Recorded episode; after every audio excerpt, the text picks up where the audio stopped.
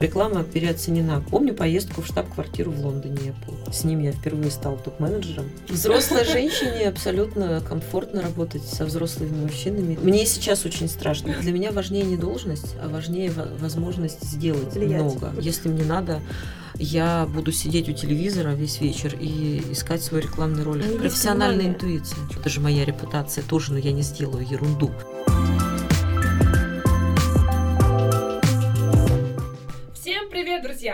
Слушаете подкаст «Мама, я в рекламе». Я Татьяна Протонина, и со мной мой друг, партнер и коллега по рекламному рынку Ольга Коляскина. Мы здесь рассказываем вам, как попали в рекламу наши герои. Говорим про специфику брендов и индустрии, и, конечно же, о личном. Поддержите нас в продвижении подкаста, поставьте свою оценку и оставьте комментарии на платформах, где вы нас слушаете. Сегодня с нами Юлия Зарипова, бренд-директор Лента. Привет, Юля! Привет! А, Юля, ты имеешь 15-летний опыт работы в маркетинге и коммуникациях. Это все, что мы узнали про тебя. До прихода в ленту, как мы выяснили, ты занимала управленческие позиции в сфере электронного ритейла в крупных компаниях. Это Связной слэш Евросеть, М-Видео и Эльдорадо, а также в холдинге Объединенные кондитеры. Все так. Супер.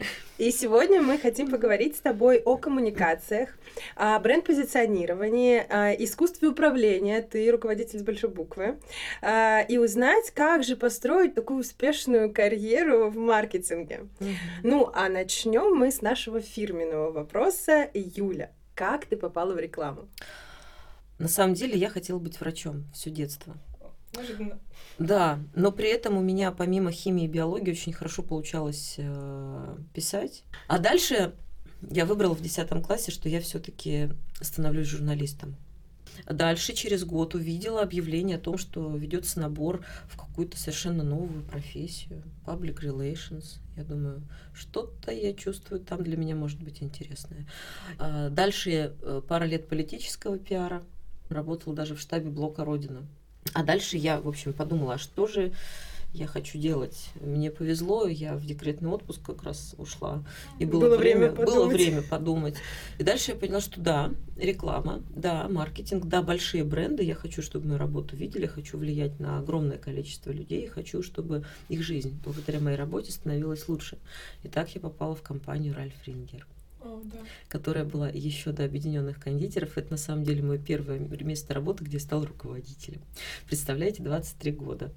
Да, Прихожу да, да, после декрета интересно. менеджером по рекламе в компанию Ральф Рингер. Начинаю там неистово трудиться, потому что очень интересный кейс. Как раз запустили рекламную кампанию «Крутящие землю». Фантастическая команда Анастасия Татулова, Марина Курганова, Таня Струк. В общем, интересно-интересно. А дальше команда э, практически всем составом переходит в другую компанию и оставляет меня на хозяйстве. Угу. Да. А, очень интересный был опыт. А, после Ральф Рингера у нас были кондитеры. Да. Насколько я знаю, там сложно работать. Ну, так, фидбэки по рынку. Как тебе там было и как случился этот переход? А, вы знаете, когда есть э, большая амбиция, когда есть большой интерес к тому, что делаешь, сложно и легко одновременно работать везде. Сложно, потому что нужно очень много энергии и усилий тратить на то, чтобы сделать, зачем ты пришел. И в какой-то компании для этого больше возможностей и больше угу. также препятствий, в какой-то меньше. Но это всегда есть. Есть возможности, есть препятствия. Вот этот баланс, помноженный на веру э, профессионала, сотрудника и его, наверное, удачливость в каком-то смысле, оказаться в нужное время в нужном месте, месте, собственно, и дает вот тот самый эффект, тот самый сильный результат. Вот, поэтому, а, опять же, вспоминаю время работы там, наверное, как а, самое яркое, и, откровенно говоря, мне очень хотелось остаться в MCG, когда я поняла, что в Объединенных кондитерах я сделала максимум, это был релонч Аленки и вдохновение. Это был релонч Аленки и вдохновение. Тоже замечательная команда во главе с Татьяной Сырцевой и Олегом Ситником. Эм, я отвечала там за маркетинговые коммуникации, то есть внешняя обертка рекламных кампаний, медийные каналы. Э, творчества было, опять же, очень много. Что еще сказать про кондитера? Ну, очень сложно работать с брендом, у которого есть история, и ее никак нельзя сломать, она классная, позитивная. И тут случается очередной переход, ты уходишь работать э, в Эльдорадо, uh-huh. где uh-huh. ты проработала целых четыре года. Uh-huh. Это э, твой... Э, ты сама нашла эту работу или тебя позвали? Очень интересно, на самом деле, сложилось, э, когда я поняла буквально в этот день, что в объединенных кондитерах, пожалуй, я сделала все, что могла, и мне хочется идти дальше. Вот в этот день мне позвонили и предложили совершенно другую позицию, не Эльдорадо. Дальше я познакомилась с хедхантером, который на меня вышел. И она сказала, вы знаете, а вот вам вообще другой проект нужен. Вам нужен Эльдорадо. Я говорю, боже мой, это же сосу за копейки. Да вы что, как после Аленки можно этим заниматься? Нет. Но а, большое спасибо Елене Шуваловой. Я помню ее очень хорошо. Это ваш рекрутер? Да, который, она ну, не мой, но тот, собственно, человек, который меня смог убедить и рассказать, что в Эльдорадо происходят большие перемены. И дальше, а, ну, для меня, наверное, знаковая историческая встреча с Антоном Андреевым, а, который пришел туда а, на позицию вице-президента по маркетингу из FMCG, опять же, да, из Procter Gamble, из Ригли, и Лариса Некрасова, которая пришла из Андезит. Вот, собственно, вместе с ними начали делать изменения, а дальше уже не с ними я их делать продолжила. То есть вот как раз-таки, если про Эльдорадо говорить, то абсолютно точно. Был бренд Эльдорадо сине-желтый, стал бренд Эльдорадо красно-белый, дальше к нему добавился зеленый, и вся эта работа, в общем, она а, происходила с 2010 по 2013 год, как раз когда я в этой компании, собственно, этими изменениями занималась. Очень интересно было, очень. И тяжело тоже. Если вспомнить вообще период Эльдорадо, что самое яркое вот за эти четыре года приходит на голову? Ну вот как раз те самые перемены, о которых я рассказала, но они коснулись не только бренда, это еще новый формат магазина, это еще запуск интернет-магазина, это еще а, несколько смен а, руководителей за период в четыре года. А так случайно получалось, что ты приходила в момент ребрендинга компании? Ты знаешь, да, мне кажется, что не случайно, потому что, видимо, вот то, о чем я сказала. родилась. То, о чем я сказала, когда а, некий внутренний запрос совпадает с тем, что предлагает внешний мир, и дальше из этого постепенно складывается некая большая компетенция, которая, в общем, меня делает, а я ее. Mm-hmm. Да, получалось так, что я каждый раз приходила на ребрендинг, на какие-то изменения, большие или маленькие, внутри маркетинга, в частности коммуникации. Потому что все-таки на данный момент э, бренд и коммуникация это мой конек. Я не хотела бы претендовать на большее, просто потому что э, я смогу об этом рассказывать, когда у меня за плечами будет большой и громкий проект на эту тему. Вот на данный момент все мои большие и громкие проекты, они про бренд и про коммуникацию. Интересно, интересно. А переход в видео случился по той причине, что слияние произошло в тот момент? Слияние произошло сильно позже, сильно спустя два года. Mm. Да. А, переход в видео произошел потому, что я очень разделяла тот подход, который а, был принят в компании а, с точки зрения развития умниканального. Я верила в умниканальность. В Эльдорадо, когда я там общем, вот те изменения провела, о которых мы говорим, а, эта модель не поддерживалась. Я абсолютно четко понимала, что ритейлер должен быть умнее. Это единственная возможность выстроить долю рынка. И вуаля, опять-таки, mm-hmm. ловца и зверь бежит. Но очень яркий был кейс в Эльдорадо, во-первых. Это как раз то, чему, чего на тот момент, возможно, немного не хватало им видео, это усилить коммуникации. А во-вторых, ну, я на сто процентов разделял ту философию, которую придерживался конкурент Эльдорадо, я имею в виду МВидео. Плюс обновление команды, а, приход Ольги Турищевой, это же так интересно с ней поработать, это такой опыт великолепный. Ольга тогда была маркетиром или она была... Она была директором, она была директором по маркетингу, она пришла из Вимпелком, где она была вице-президентом по маркетингу, если не ошибаюсь. Про омниканальность. У нас был вопрос, э, учитывая, что нас могут слушать ребята, которые про это не знают. Угу. Вот расскажи, что для тебя омниканальность и чем она была тогда для NVIDIA? Угу. А я, наверное, отвечу прям вот одним таким рассказом, одним примером. Супер. А, допустим, у меня утренняя пробежка. Бегу я на Красногвардейские пруды. Там есть замечательная беговая такая дорожка по Красной Пресне. И понимаю, что забыл дом наушники ну как без наушников бегать? Это, причем это раннее утро, это, наверное, часов 7 утра. А дальше я понимаю, еще думаю про эти наушники, что старенькие они какие-то надоели мне уже, и звук не очень из ушей вываливаются. И вот бегу я по Красной Пресне с этими мыслями и вижу магазин им видео. Пробегаю его мимо. и вижу вывеску 24 на 7 дальше. А дальше у меня, в общем, все сходится, что мне нужны наушники, что я забыла свои наушники, что мне не будет кайфа на пробежке, если я буду без наушников. Да и в целом А они мага- уже устарели. А магазин работает, я забегаю туда, а денег-то у меня нет. У меня есть телефон, конечно же, с моей э, картой, одной из заведенной там. Но на карте, допустим, маленький баланс совершенно. А в видео все так устроено, что я очень быстро нахожу те наушники, которые мне нужны. Мне за полчаса или, может быть, даже быстрее оформляют кредит, потому что скриншот паспорта-то у меня есть в телефоне. По скриншоту это тоже можно сделать. И вот я, оформив кредит уже через 20 минут, э, ну, конечно, пока мне его оформляют, я разменяюсь прямо в торговом зале. Мне еще предлагают кофе. Приседаешь? Да, кофе Делонги выпить. Да, из из кофемашин Делонги там промо. Вот, я совсем бодра, беру наушники и бегу дальше на свою пробежку. Понимаете, что такое мне канальность теперь? Нет. Второй пример. Второй пример. Ну, пример понравился. Пример хороший, да. Второй пример. Допустим, я понимаю, что я забыла купить подарок э, своей подруге, и пишу ей, дорогая, что ты хочешь? Она говорит, ты знаешь, кофемашину хочу. Я захожу в интернет, стою в пробке, например, на третьем транспортном кольце. А, Забиваю тайпыном кофемашину, например, Неспрессо, и мне выпадает список магазинов, среди которых им видео, допустим, с лучшей ценой.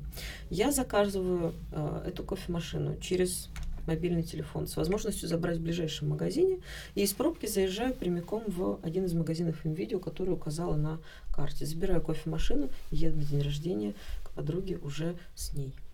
Так вот, мораль сей басни, собственно. Омниканальность – это а, такая стратегия, которая обеспечивает присутствие бренда, его продукта или услуги в любой точке, в любое время и с наилучшими условиями для абсолютно любого его потенциального клиента. Неважно, мне это, мне это удобно на пробежке в 7 утра, или мне это удобно в 9 вечера, когда я еду на день рождения из пробки сделать. Мне должно всегда быть легко, быстро и выгодно. Вот это называется омниканальность. И это должно быть одинаковым. Вот в этом, собственно, бесшовно- бесшовность омнии и заключается. Для меня сейчас все перевернулось. потому У что меня тоже. Уникальность была это когда рекламная кампания одинаково с телефона, с телевизора и с билборда. Но рекламная говоря. кампания это же у нас верхняя часть воронки Да, с вами. А мы говорим про клиентский опыт. Вот, кстати, про маркетинг и клиентский опыт я тоже могу рассуждать бесконечно, но как составляющую профессии. Я о чем? Здорово, что у нас есть верхняя часть воронки, это реклама. Но ведь э, люди-то они не только через рекламу жизнь воспринимают. Поэтому э, присутствие в смартфоне, присутствие ну, в некоем, наверное, антураже жизни человека, присутствие а, с максимальной географией, доступность, вот это все создает тот самый уникальный опыт. То, то, о чем ты сказала, это 360 градусов коммуникации. Это всего лишь присутствие во всех каналах коммуникации, всего лишь рекламного сообщения. Это капля в море для того, чтобы человек пришел. А, реклама переоценена как а, инструмент Инструмент. влияния, абсолютно точно. Клиентский опыт – это то, из чего складывается желание человека прийти или, не, или, или наоборот, нежелание прийти. И мыслить нужно не каналами коммуникации, а каналами присутствия. Да-да. Вот, все, теперь все будут знать, что такое уникальность. Да. Я надеюсь, не зря, не зря собрались, как говорится, да. Заканчивается Эльдорадо, начинается М-видео. В М-видео, как мы поняли, было 4 года, и как раз э, снова был ребрендинг. Если так коротко, потому что мы не за счет большого опыта мы хотим все всего Всё понемножку. объять. Да, все не, не объять, но Все хочу, все хочу. да, но немножко надо остановиться на М-видео, понять, что там было яркого. Я сделала первую в России бесполкан, так называемую, кампейн с Apple. Что такое бесполкан кампейн? Опять-таки, пытаюсь избавиться от англицизмов, но невозможно. Невозможно. Это компания, которая э, сделана для национального рынка э, локальным представительством. Ну, то есть для рынка России, в России же сделали рекламную кампанию Apple, совместную с NVIDIA, первую. То есть, как правило, Apple дает свой международный э, коммуникационный подход, и дальше он адаптируется на а, на рынок. А мы сделали отдельно, мы сделали свое. Помню поездку в штаб-квартиру в Лондоне Apple, где я об этом, об этом проекте рассказывала, как он выстрелил, вообще, что у нас получилось. Это было тоже очень клево. Это уже был отчет. Это был уже отчет, да. Защищали мы ее онлайн, а презентовать результаты ездили уже командой туда. Это получается э, кобрендинговая компания, правильно? Да, И да. это была первая кобрендинговая компания MVideo. Это была первая кобрендинговая компания Apple, снятая для национального рынка. Вау! Да. И после да. этого все стали это делать. Э, нет, Нет. нет, больше Apple этого не делали ни с кем. Возможно, делали со связным тоже, но э, не в мою бытность. Я, честно говоря, не следила дальше за историей, может быть, у них тоже был такой кейс. Но вообще Apple сами в общем, Очень говорят, что это, да, это вот первая бесполкан кампейн их в России. Ну, получается, тебя в учебнике истории запишут о рекламе. Если напишут такой учебник, мне кажется, это просто уже не очень актуально, то, наверное, да. Если еще подкаст, то это послушают, то точно запишут, мне кажется. Вот. А что еще там у меня было? M-Mobile. Задача-то в чем была? Чтобы к нам не только за телевизорами и холодильниками ходили, но и за наушниками, за смартфонами. Что получилось? Ну, получилось, что мы э, вышли в лидеры по доле. Э, Стали одними из лидеров по доле продаж в, этом, в этой категории. Это были отдельные магазины или это было внутри магазинов Это- отдельная какая-то... Ага, это Секции. были зоны шоп-н-шоп, и мы открыли несколько отдельных магазинов тоже. А это был, там были только мобильные телефоны и наушники, Мобильные аксессуары, телефоны и не- гаджеты. А, Плюс там- сервисы для То, этого. то- Мгм. то есть там не было, да, телевизоров, холодильников, хорошо, да. просто это были такие шоурумчики небольшие именно. Телевизоров, холодильников не было, но были терминалы, в которых можно было это заказать Ага. онлайн. И были консультанты, которые Ну, тоже могли канале помочь это заказать. Точно. А я смотрю, вы прямо, да, вы прямо уже рубите. Вы прямо уже рубите. Классно. А, Я хочу спросить. Все время приходилось, то есть ты брала на себя ответственность, Мгм. ты была баджет-холдером и ответственным за результат новой рекламной кампании, ребрендинга, новой коммуникации и так далее. Когда было сложно доказывать свою идею руководству? То есть не всегда же было все гладко, вот ты что-то придумала. Вообще приходишь никогда не было гладко. Никогда. Не знаю ни одного случая, когда было гладко. Пришла и сказала, а, да, Юля, Делай. Класс вообще, да, иди. Никогда не было гладко. Это всегда история. Что в этой истории важно? Даже в тот момент, когда вам кажется, что все, идея провалилась, пожалуй, это самое лучшее время, чтобы продолжить идти вперед. То есть, когда тебе говорят, ну вот здесь еще запятое, вот здесь цветочек, а вот здесь пушного поменяй там на еще кого-то, на робота, то э- это, это, это значит, что не хватает какого-то рывка, не хватает вот этого вот переключения передачи. Передача переключается в тот момент, когда тебе говорят, все, нет, не подходит, точно знаю, не подходит. Вот это момент переключения передачи, когда ты набираешь максимальную скорость. Внутри тогда должно Мгм. быть противостояние. То есть, когда тебе говорят, нет, нам это не подходит, Юля, идея мне не нравится, там, Ага. за все заблокируем. У тебя, у тебя а, как уже автоматически включается вот эта история, что ты говоришь, значит, надо переключить как раз скорость в этот момент. Или ты там какие-то моменты, ну, как там, перенастраиваешь себя, там, пора с, с консультантами какими-то, с прошлыми работниками. Так, расскажите, как вы продавали ему идею. Ой, Ну, я общем, вас, я вас умоляю.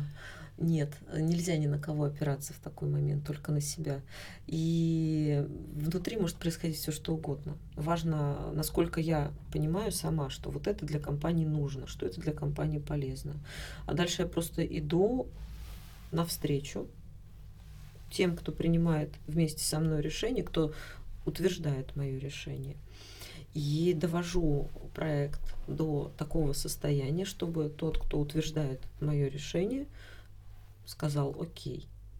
Просто а, сопротивление это лучший момент, от которого можно оттолкнуться и уже довести вот совсем до ума. То есть четкое понимание, чего не хватает, допустим, или четкое понимание, на, на, на что можно опираться в проекте для того, чтобы все-таки его купила компания. Но это психология чистая. Это, знаете, я помню еще историю Каркунова, кстати, когда он запускал свой бренд, у него уже запустились линии, упаковка была напечатана. И он за ночь до запуска понимает, что не полетит вот это вот его а, шоколад с другим названием, что-то там «Снежная долина». Я не помню, боюсь быть не, ну, как бы не- некорректной, но Каркунов не предполагалось э, с названием Каркунов к выходу. Было другое название, была другая упаковка, и он в последнюю ночь сказал, что все, переделываем. А дальше мир увидел Каркунов. Это маркетолог был, Это был с- владелец. владелец. Да. Да, да. Да, Мгм. да, да, да. Надо запомнить фразу, что сопротивление, это как мантру, сопротивление — лучший момент, чтобы оттолкнуться. Вы знаете, рывок. вы знаете, мне даже, я помню, у меня преподаватель йоги очень э, точ- вот хороший философский момент дает, хотя она очень приземленная относительно многих других в ее, если можно сказать, профессии. Она говорит, если вы остановились и хотите все оставить, это а, главный вот знак, что Пора нужно продолжать. Да. К продолжению. А, Дальше Евросеть и связной.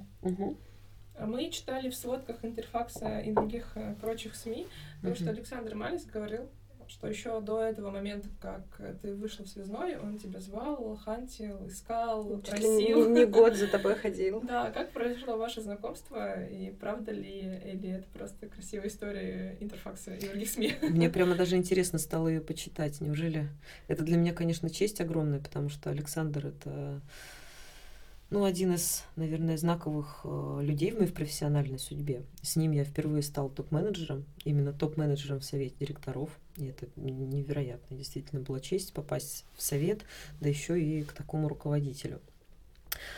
А, Мы действительно познакомились, когда он работал в компании Евросеть, и э, предложением его было руководить коммуникациями изначально.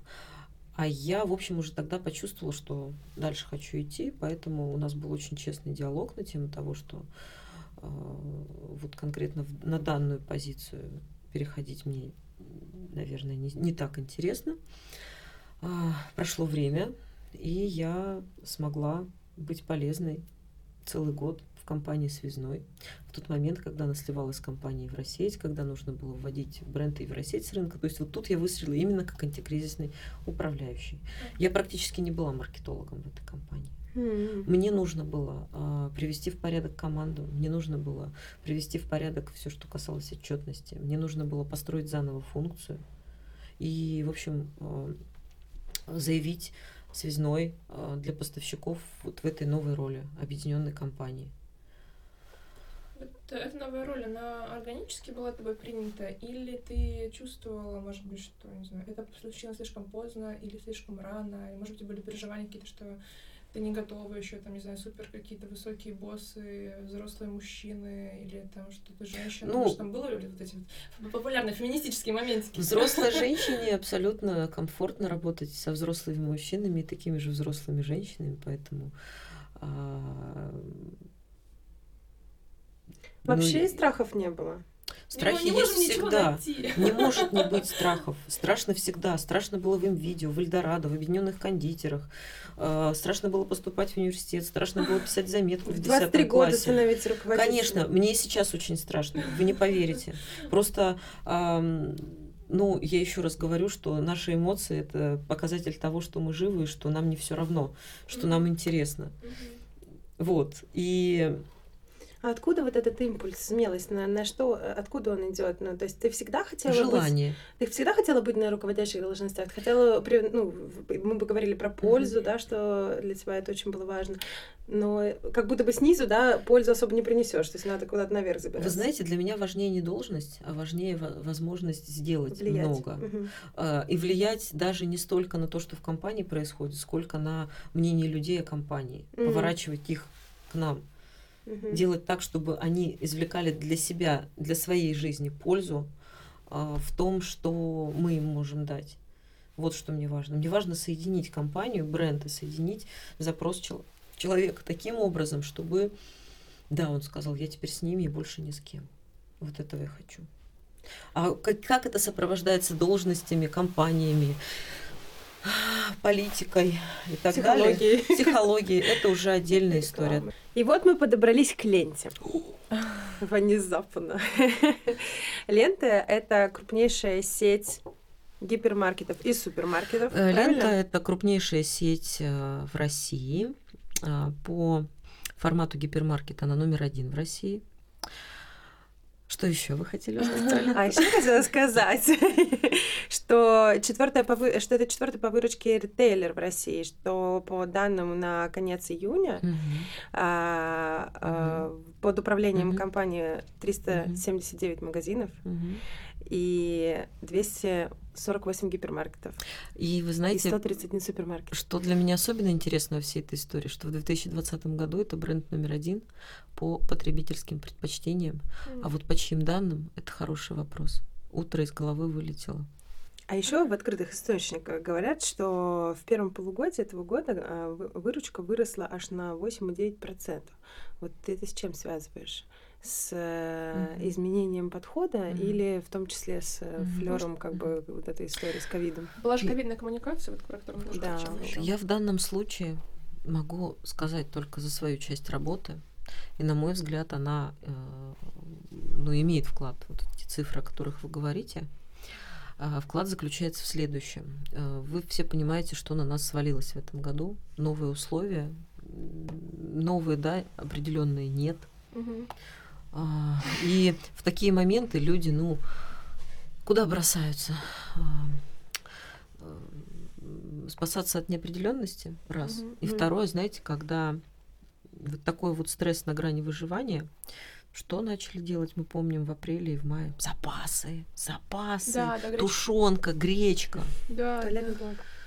Что я, как ответственная за бренд, должна была дать людям? Устойчивость, уверенность, что да, ребята, в ленте все постоянно хорошо. Лента постоянная при любых переменных. Солнце каждый день встает, встает, а в ленте каждый день держит цены на самое нужное. Есть все от ваших любимых продуктов до одежды и товаров для дома. Вуаля. Это новая ценность гипермаркетов, которую в том числе через коммуникации мы сформировали. Мгм. То есть ты связываешь с этим э, рост. Я в том В числе с части. этим Ну да, связываю рост в своей части. А вот если сейчас лаконично перейти к позиции бренд-директора, Мгм. а можешь сказать людям, которые хотят тоже стать бренд-директором или не понимают, что значит бренд- быть бренд-директором вообще или быть бренд-директором а, в ритейле, что подразумевает та позиция, за что ты отвечаешь? Мгм. И Я нужно ли вообще стремиться к этой роли? А, Я отвечаю, нужно стремиться к тому, что тебе нравится. И если тебе нравится работать с брендами, развивать их, менять, Мгм. создавать их внешнюю оболочку, туда абсолютно точно бренд-директор это одна из позиций, которая может быть интересна. Вы знаете, бренд-директор, простите, бренд-директору рознь. Это я к чему? Это я к тому, что в каких-то компаниях эта роль фактически на уровне а, там, директора по маркетингу или генерального даже директора. Особенно это встречается в европейских, в западных компаниях, где от бренда уже давно, это у нас только сейчас начинают, а вот э, там уже давно от бренда строится, в общем, бизнес. Это вот как раз то, о чем я говорю. Вы ом не путаете с маркетингом, так это не маркетинг, это развитие всего бизнеса, понимаете? Но это развитие клиентоцентричное. То есть мы понимаем, что нужно нашему клиенту в каждый момент его жизни. Таким образом строим все наши бизнес-процессы, коммуникации, а, каналы продаж, чтобы это обеспечить. Вот. А, Соответственно, если про наполнение моей должности сейчас говорить, то я отвечаю за развитие бренда лента и за развитие саб-брендов, которые относятся к э, бизнесу. Это раз. Второе, я отвечаю, собственно, за то, как бренд э, себя а, во внешних коммуникациях ведет с точки зрения каналов, с точки зрения наполнения этих каналов.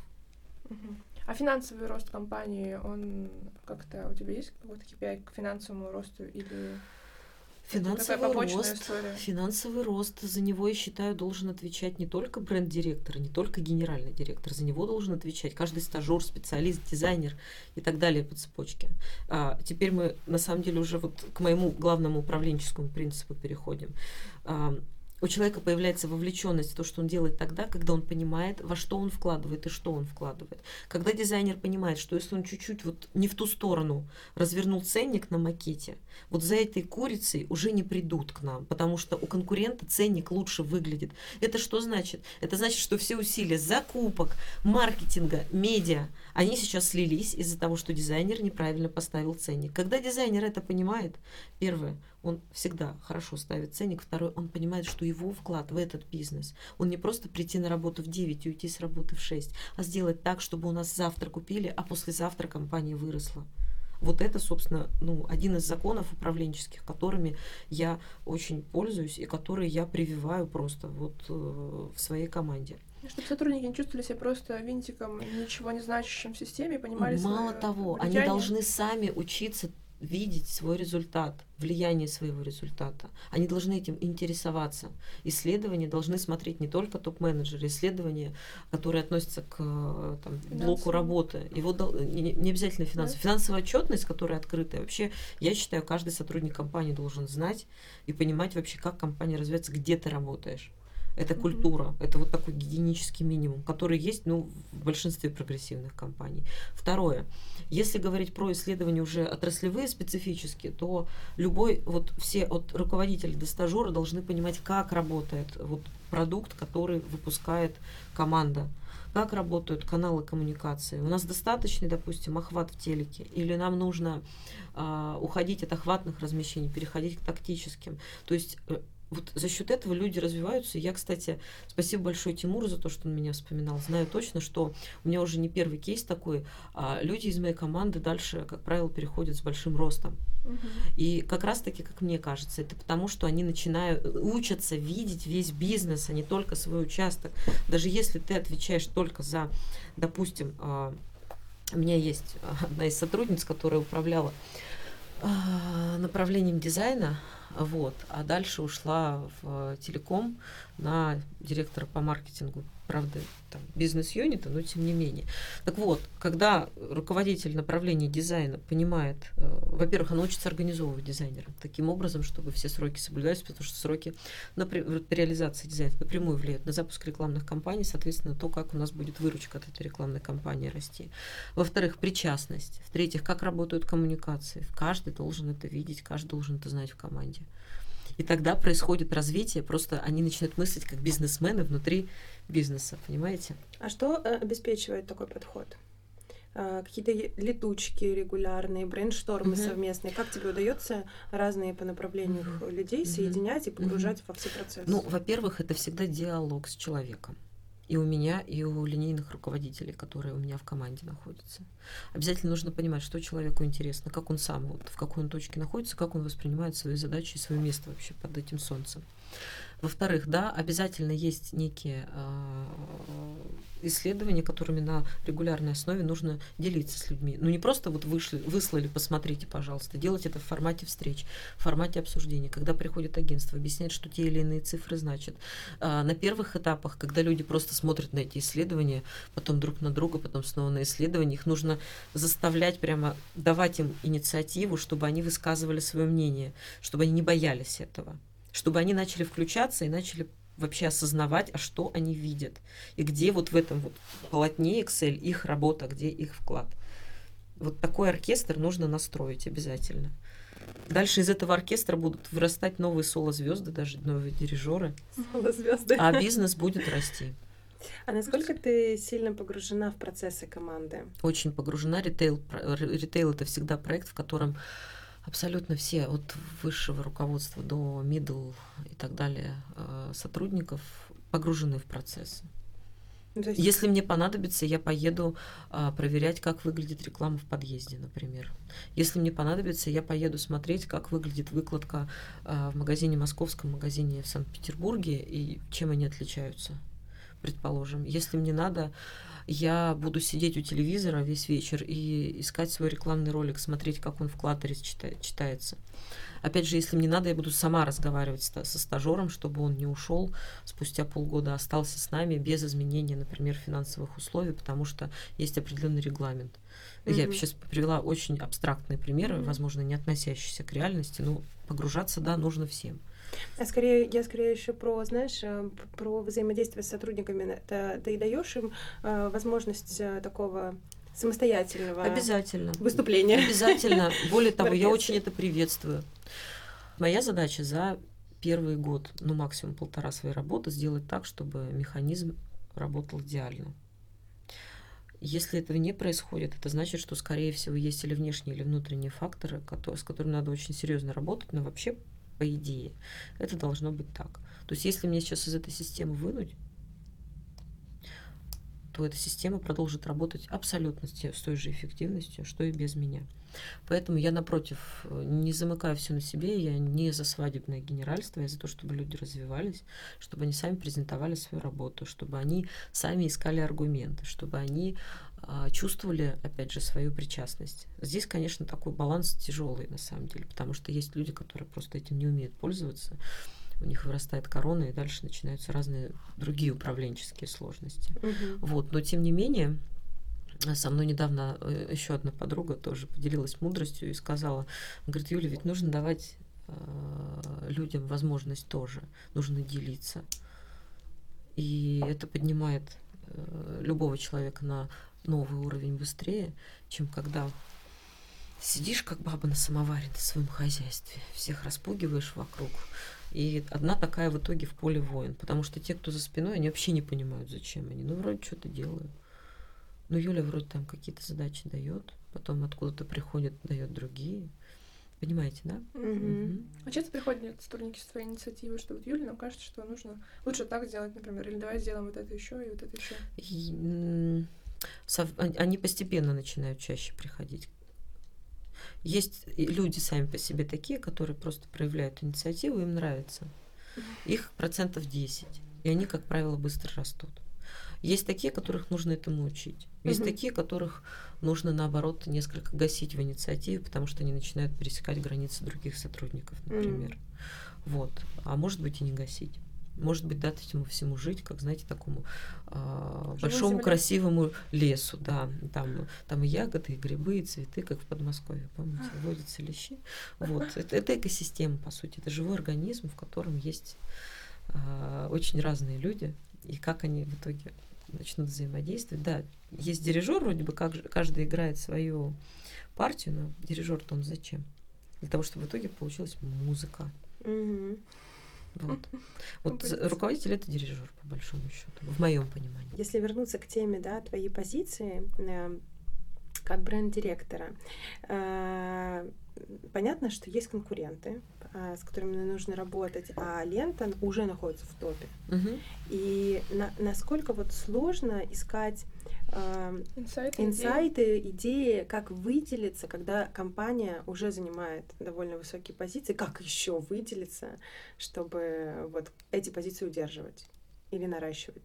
Мы сейчас в топе в гипермаркетах, но есть конкуренция форматов. И формат гипермаркетов, он сейчас, в общем, постепенно а, с точки зрения интереса клиента позиции теряет. Ходит в онлайн. Вот, поэтому в онлайн, формат у дома. Мгм. маркетплейсы, опять же, Мгм. а, в приложение, в агрегаторы типа Сбермаркета и так далее. И вот создать эту новую ценность формата, это Мгм. как раз та задача, которая стоит в том числе у меня. Мгм. Хорошо, давайте тогда перейдем к рекламной кампании, которая вышла с моими троллями. Как э, вообще пришла эта идея в голову? Кем она была придумана? И трудно ли было ее внутри согласовать? Мгм. Ну, смотрите, как я уже сказала. А, нет, я не вам это сказала, я это, по-моему, где-то на Фейсбуке написала. А, ритейл это бизнес очень рациональный.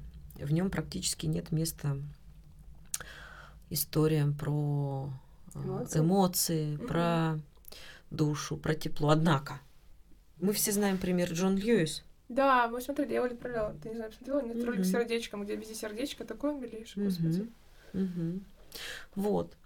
А, Который уже много лет а, запускает рекламные ролики предновогодние, которые, в принципе, похожи на маленькие художественные фильмы.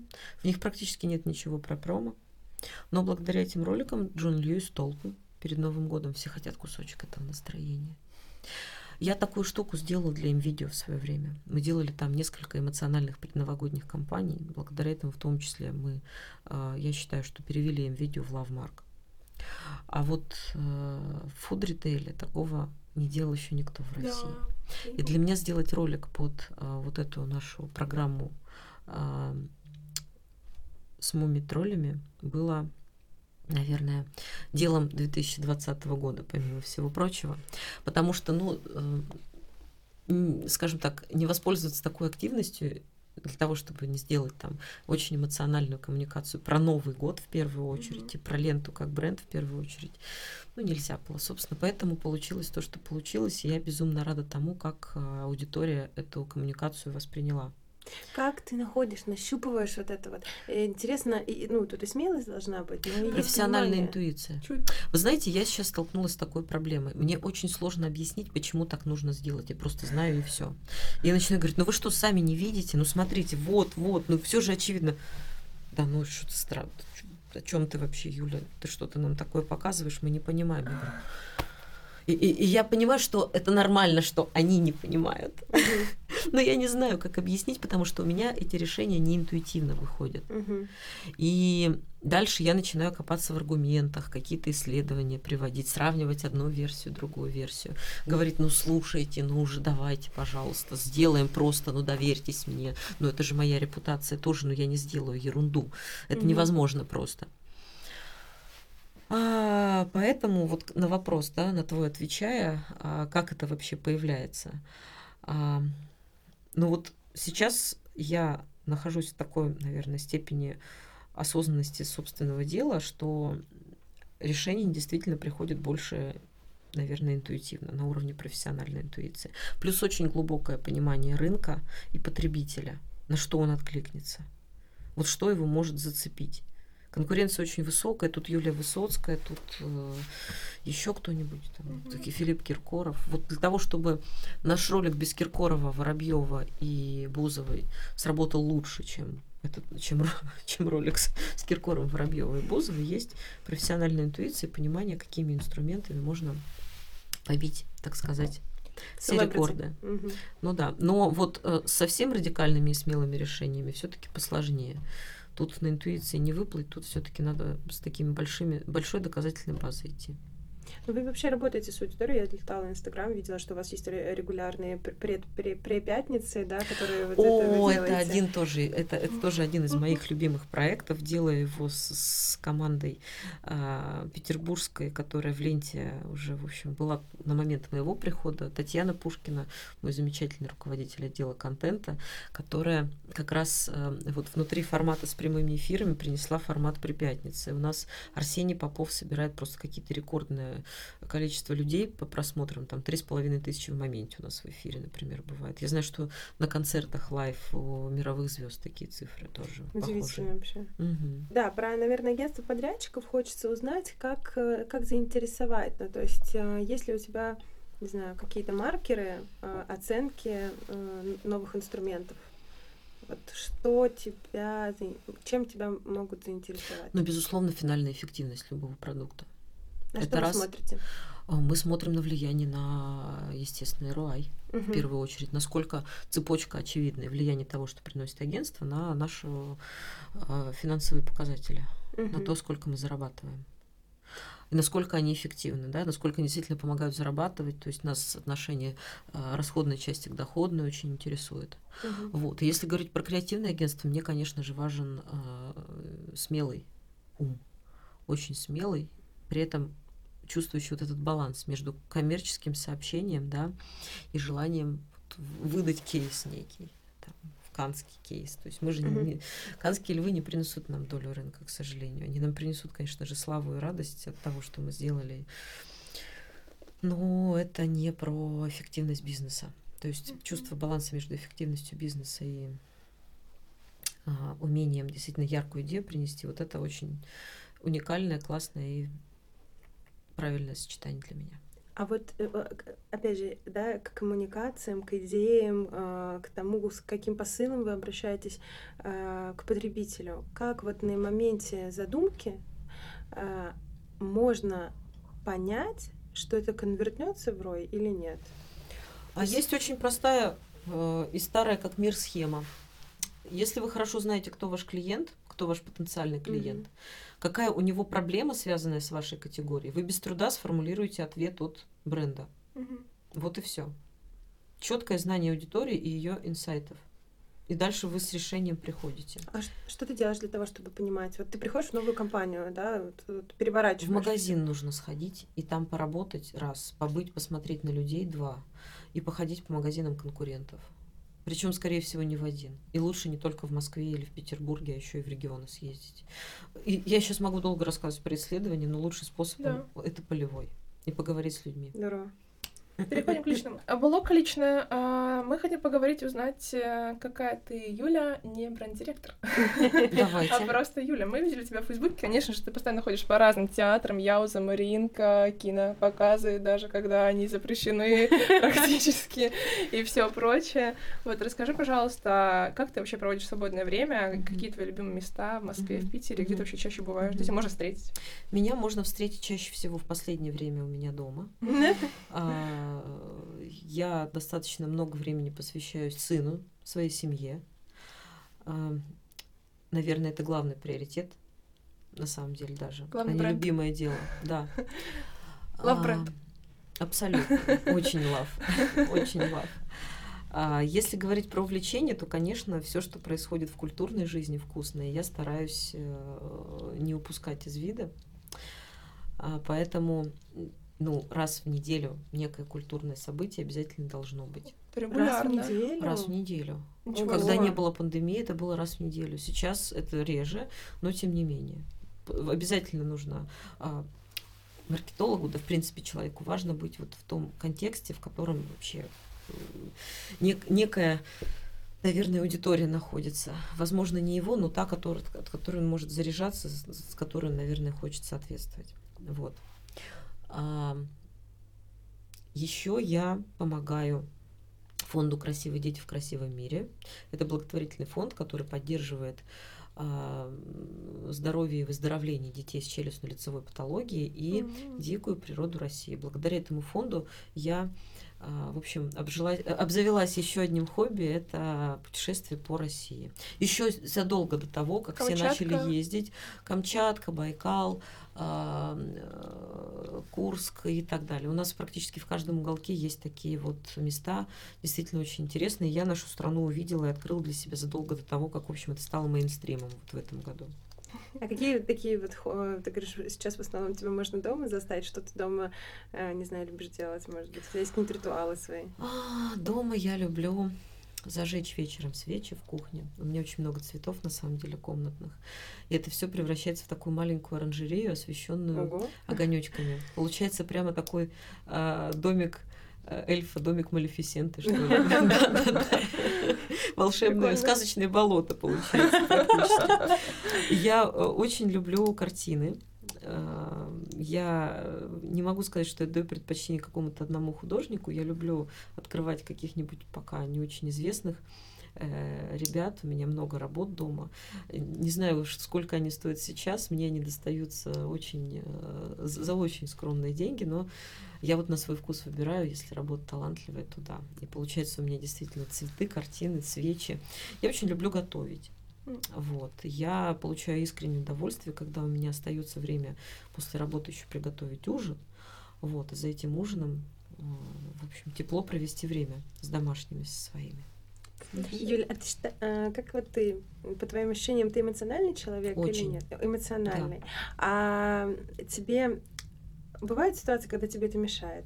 Я считаю, что это нет. Нет. Нет, нет. То есть скорее помогает. Эмоции это двигатель, как я уже сказала, Да. жизни. Пока мы Мгм. чувствуем это, мы живем. Мы других можем поднимать эмоциями. Мы других можем ложить на лопатки, класть на лопатки эмоциями. Вот, да, есть же еще и негативные эмоции, которые вот ну, иногда Нега- могут, например, помешать в работе. или там- Негативные эмоции важно э, правильно транслировать окружающим.